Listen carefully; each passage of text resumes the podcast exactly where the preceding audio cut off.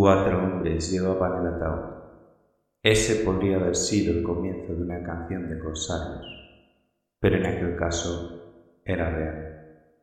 Cuatro hombres llevaban un ataúd de madera barata sobre sus hombros y pocos más eran los que habían asistido al sepelio. Tres o cuatro curiosos, un pastor, una mujer joven, un niño pequeño y el enterrado, que se mantenía apartado y entre las sombras de un viejo roble a la espera de que le tocara interpretar su corto pero relevante papel. Las ropas de los congregados eran oscuras, como mandaban las tradiciones. No eran lujosas, sino que se encontraban desgastadas por el uso y manchadas por el polvo que flotaba en el aire. Uniformes de gala y trajes de domingo sacados para la ocasión Solo las que vestía el niño eran algo más claras, de un tono beige impreciso. Un sombrero de paja le adornaba la cabeza, ocultando apenas el alborotado cabello rubio que crecía bajo él. Sus pies se movían de un lado a otro como si no pudiera estarse quieto. Una mirada de reproche hizo que se detuviera al menos durante unos instantes la ceremonia daba comienzo.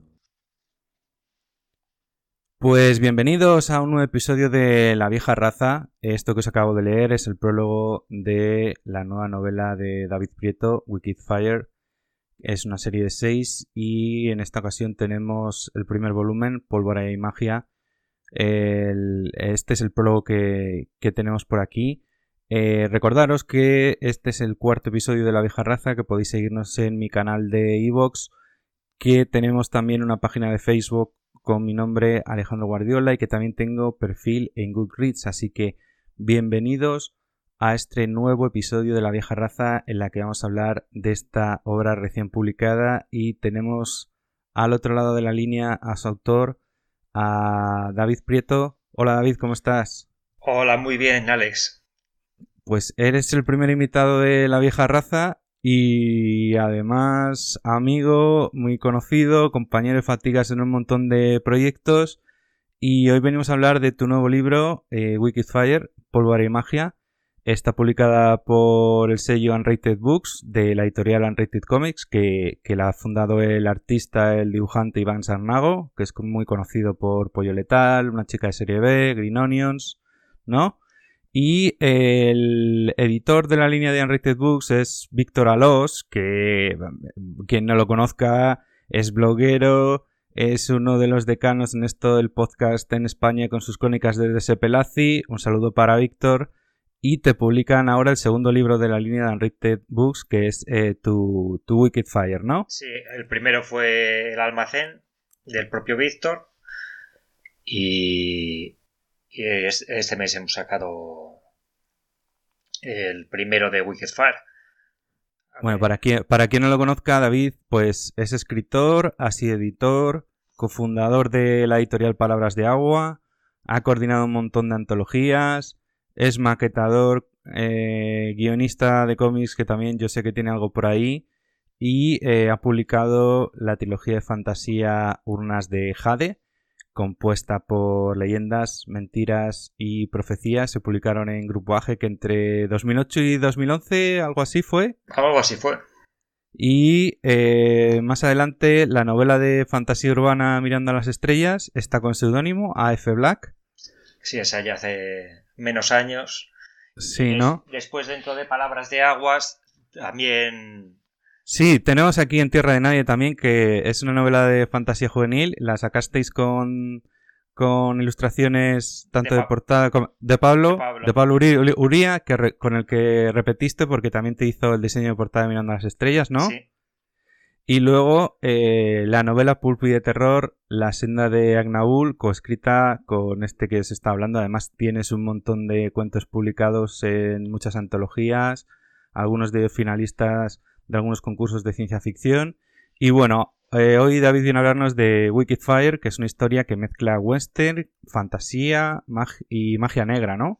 Sí, un poco de todo, eh, siguiendo la trayectoria en parte de lo que era la Torre Oscura de Stephen King y por otro lado con un personaje que tiene, la verdad es que después de haber terminado la obra, eh, se parece al propio Gerald de Rivia. Sí, puede ser, ¿no? Una, una mezcla curiosa, pero vamos. ¿Cómo, ¿Cómo, te surge la idea para Wicked Fire? Porque yo conozco esta historia más o menos desde el principio y si no recuerdo mal, eh, creo que comenzó más o menos con un relato para un concurso. Sí, comenzó con el que en, este primer tomo es el segundo relato, que es Luz de Gas, que originalmente era Wicked Fire. Y a partir de ahí, y después de una colaboración, de un intento de hacer con él un cómic, fuimos ampliándolo y acabamos desarrollando una continuación, una serie de continuaciones que al final me llevaron a escribir una novela bastante larga. Bueno, es que yo os cuento un pequeño secreto. David, cuando empieza una historia, suele decirme: No sé lo que es esto, es una idea para un relato, pero no tengo claro lo que es. Lo siguiente que yo sé es que el relato se ha transformado en un relato largo, que ese relato largo más adelante es una novela corta, y que un tiempo después ya es una novela de 400 páginas y luego una trilogía. ¿Es verdad o no eso? Sí. sí, ¿no? Este era un relatín de, no sé si eran 4.000 palabras, que acabó transformándose en una novela de unas 800 páginas. Un poquito largo, ¿no? Vale, pues eh, cuéntanos un poco qué características tiene el universo de, en el que se desarrolla Wicked Fire, qué ambientación tiene, qué personajes. La ambientación eh, estaría dentro del género Weird West, pero. Que no, lo sepa, explícanos qué es el, el Weird West, el Weird Western. Es un western con elementos fantásticos. Con magia, fantasía. Y entonces al eh, criaturas fantásticas, ¿no? Sí. Vale. Y, bueno, comentabas antes que, más o menos que, que, tu influencia para Wicked Fire eh, sobre todo es la, monumental saga de Stephen King de, La Torre Oscura, de la que eres un gran fan, ¿verdad?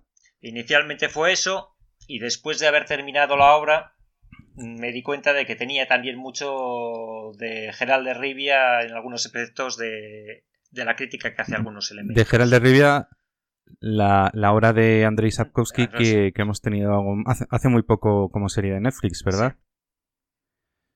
Y eh, entonces eh, sería como una especie de mezcla entre el Roland Exchange de La Torre Oscura y el Gerald de Rivia de Andrei Sapkowski. Eh, elementos de los dos, pero no exactamente una mezcla. Ni una, cosa, ni la otra, Sino, sino más o menos que, lo mezclas un, poco. Bueno, el, yo tengo el libro desde el jueves y en la portada pone Pólvora y Magia 1, entonces eh, ¿Cuántos libros va a tener esta historia en total? Pólvora y magia van a ser un total de seis libros. Eh, se había planteado inicialmente hacerlo como una trilogía, pero dado el formato en el que quería trabajar la editorial, que era algo más de bolsillo, finalmente se decidió hacerlo en seis partes. Sí, el tamaño es de bolsillo, pero no exactamente de bolsillo. A mí me parece que es bastante manejable, no sé, que se puede, se puede llevar en, el bolsillo, en el autobús, en el transporte y que se puede leer bien, ¿no? Además, eh, me gusta mucho cómo, ha quedado, por ejemplo, la, portada. O sea, me parece que representa mucho lo que, lo que tiene dentro el, esta primera parte de, de Wicked Fire. Vemos a, a un cowboy sobre, sobre su montura y una luna como si fuera de sangre y, un momento así como que crepuscular, ¿no? Realmente eh, es lo que se buscaba, mezclar eh, el oeste americano con, con elementos más de misterio. En portadas más adelante se irán variando más de estos elementos fantásticos. Sí, que más adelante eh, ya nos irán descubriendo más elementos del universo de, de Wicked Fire. Esto es como, un primer aperitivo, ¿no? Estábamos hablando con David Prieto sobre su reciente obra Wicked Fire y eh, me gustaría saber eh, cómo es tu acercamiento a, la editorial, porque Unrated Comics de Iván Sarnago es una editorial que en principio eh, publica cómics. ¿Cómo te pones en contacto con ellos para ofrecerles Wikifire y que lo valore en su publicación? Pues la verdad es que fue prácticamente por casualidad. Eh, lo conocía a Iván a través de un amigo común y durante un viaje a, Burgos eh, nos acercamos los chavales y yo a ver su tienda donde la tenía antes y estuvimos hablando de unos proyectos de cómics que tenía entonces entre manos y también de que tenía novelas.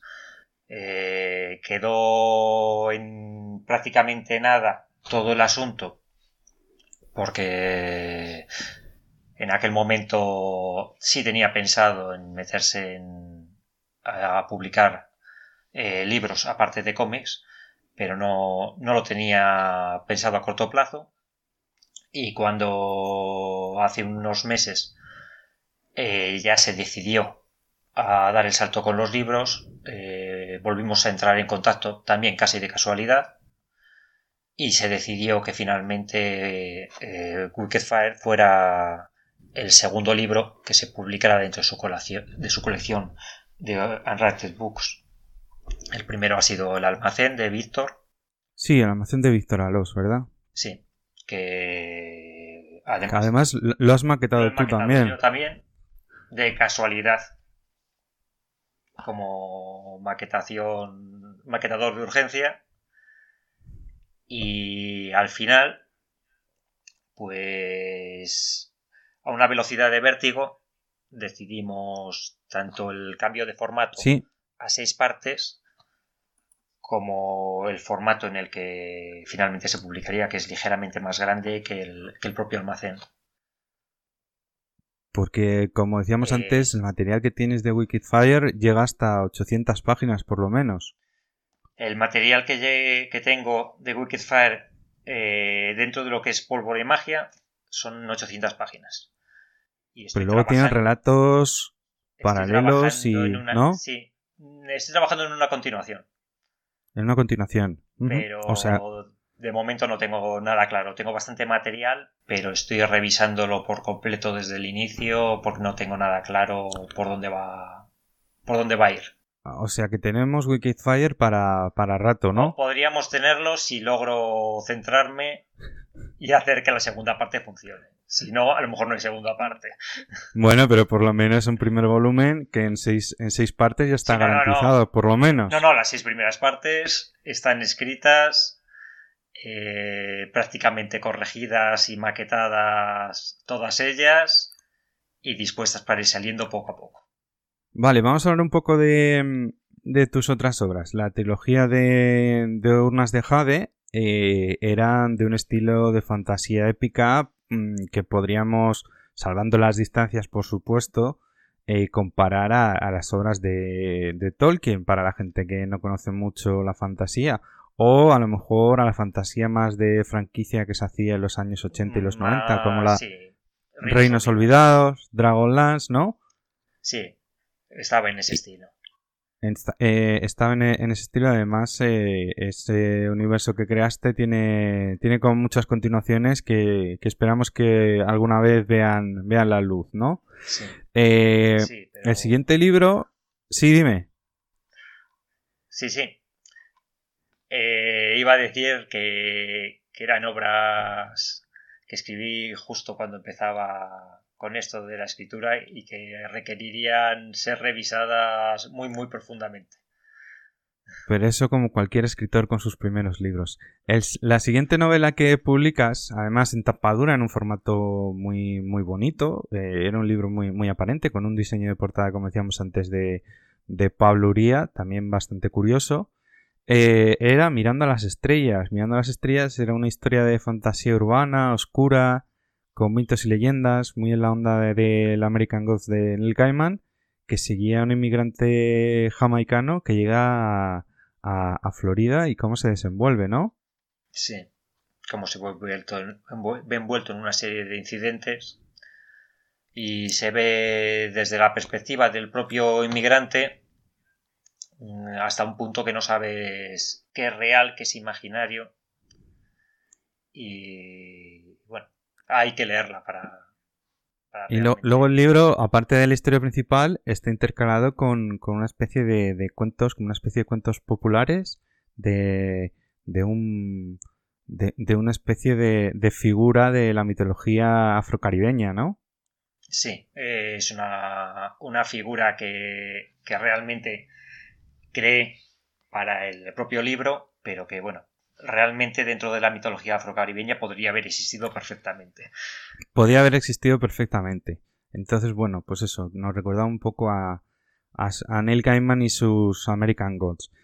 Eh, más adelante eh, te dedicas al, más al público juvenil con En Tierra de Nadie, que de nuevo decíamos que con ilustraciones de, de Paluría, una novela un poco más cortita, eh, quizás autoinclusiva, aunque podría tener una continuación. Y luego La senda de, de Agnaul, que era una novela de, que, que, bebía de, de las historias de aventuras, del pub, del terror de los mitos de H.P. Lovecraft, ¿no? Sí. y con alguna con alguna continuación, también lo sé yo, ¿no? Sí, con alguna continuación que está ahí a la espera de, que, alguna editorial se exacto se vea interesada. Exactamente. ¿Y hay algún género que no hayas tocado todavía que te gustaría escribir? Porque, por ejemplo, eh, yo que conozco un poco tu trayectoria, terror no es que hayas escrito mucho, pero cuando te pones a escribir un relato de terror, eh, consigues que también que, se publique. Sí, pero no es. No es. No es tu. No es lo mío, el terror. Y alguna cosa de ciencia ficción también tienes por ahí. Tengo ciencia ficción, tengo steampunk. Que. Bueno, está sin publicar, algún día llegará.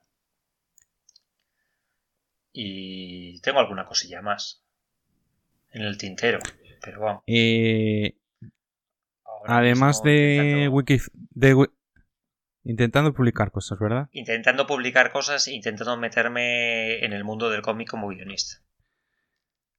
Claro, eh, porque eh, también tienes varios, varios proyectos como muy concretos, como muy completos de, cómic, ¿no? Sí. Tengo. que, un par de cosas muy muy avanzadas, pero desgraciadamente ahora mismo sin un dibujante. Claro, efectivamente, eh, falta la, la, otra parte del cómic, el que el que ponga los lápices y, las tintas. Eh, y aparte de todo esto que nos estás comentando, además del que vamos a tener las futuras entregas de, de Wicked Fire, ¿tienes algo más previsto, preparado? A corto plazo, no. Eh, con un poco de suerte y un dibujante, eh, la propia versión de Wicked Fire en cómic. En cómic, o sea que a lo mejor vemos el propio Wicked Fire en viñetas, ¿no? Al menos. Ah, pues qué, qué Una, mini, una miniserie. Me parece muy, muy interesante, que vendría a completar un poco lo que nos vas a contar en los libros. Eh, adaptando los propios relatos de los libros.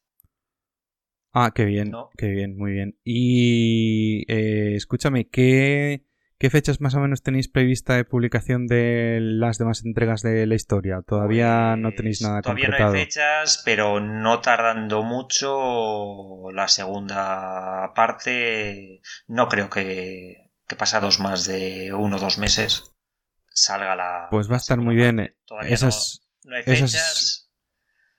Eh, lo que es la tripa está lista.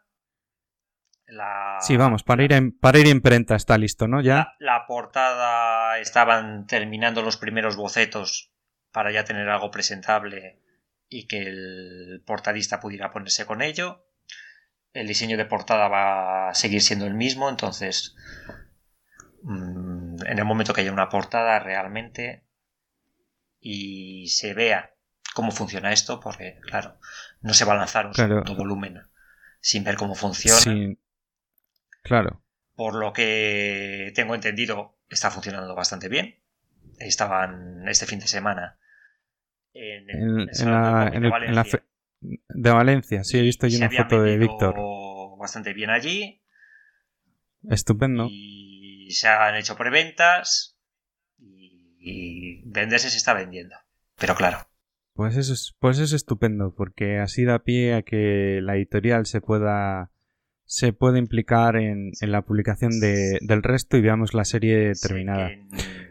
En, no mucho tiempo anunciarán un par de, novelas más. Dentro de Unrated Books también, ¿no? Y después debería de ser ya la segunda parte. Con el mismo formato, así de bolsillo. Mismo, formato. Muy bien, pues eh, ¿Qué, te gusta leer cuando, aparte del trabajo y los dos monstruos que tienes por ahí, tienes un poco de tiempo? Pues últimamente estoy leyendo muy poco. Porque la verdad es que no tengo tiempo para nada. Eh, me gusta leer fantasía, leo bastante cómic. Eh, y la verdad es que últimamente lo que me caiga a las manos.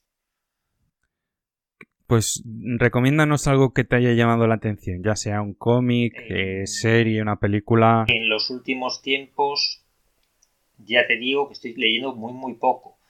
Eh, eh, cómics es lo que más estoy leyendo.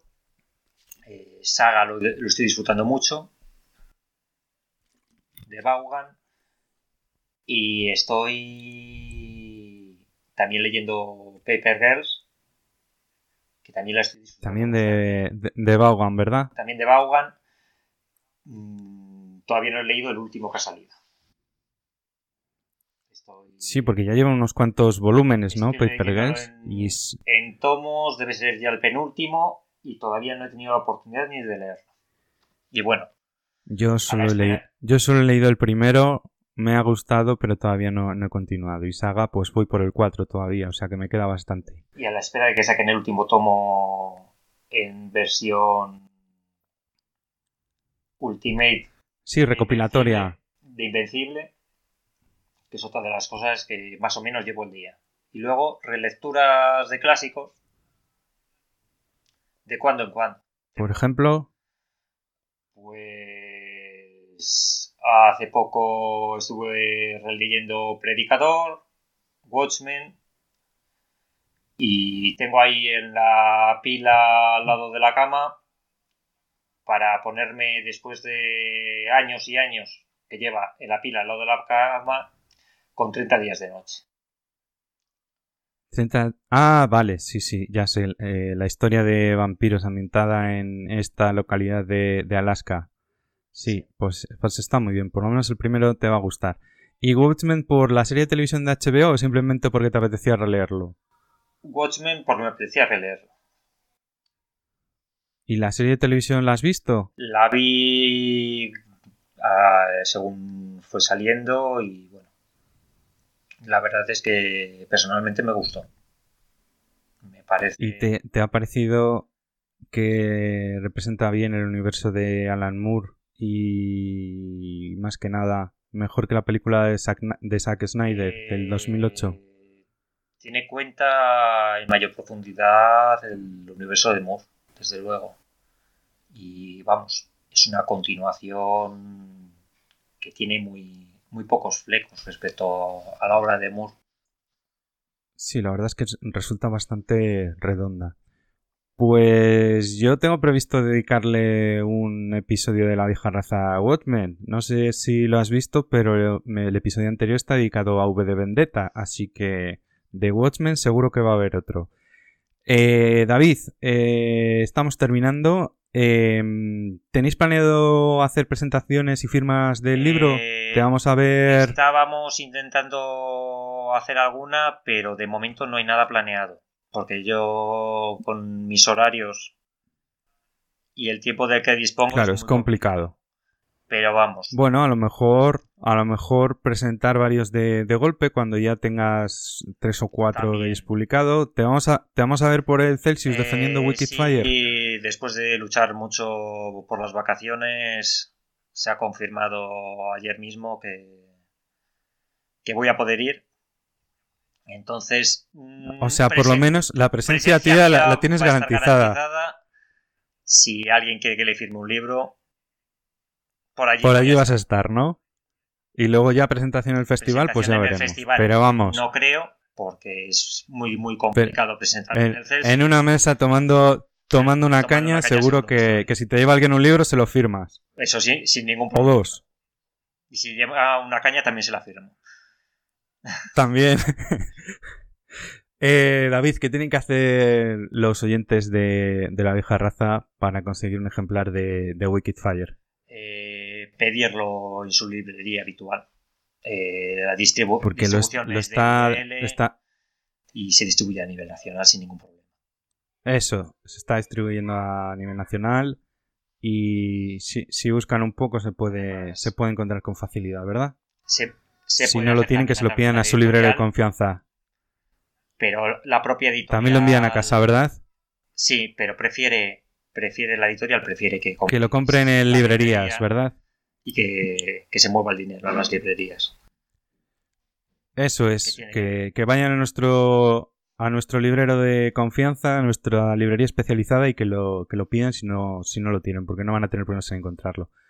Pues nada más, David, que te vaya muy bien con la trayectoria de Wikidfire y vamos a seguir viendo para, para, siguientes entregas. Cuando tenga un poquito de tiempo, pues igual hago una review del, del primer libro y poco más. Muchas gracias por atendernos. Y seguimos hablando de Wikidfire, que se hable mucho de Wikidfire en todo este tiempo.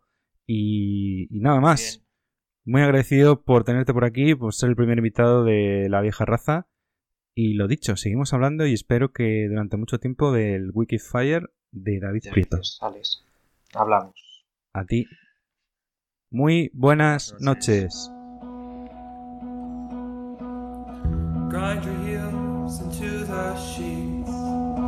grit your teeth and get some sleep this evening. Counting sheep.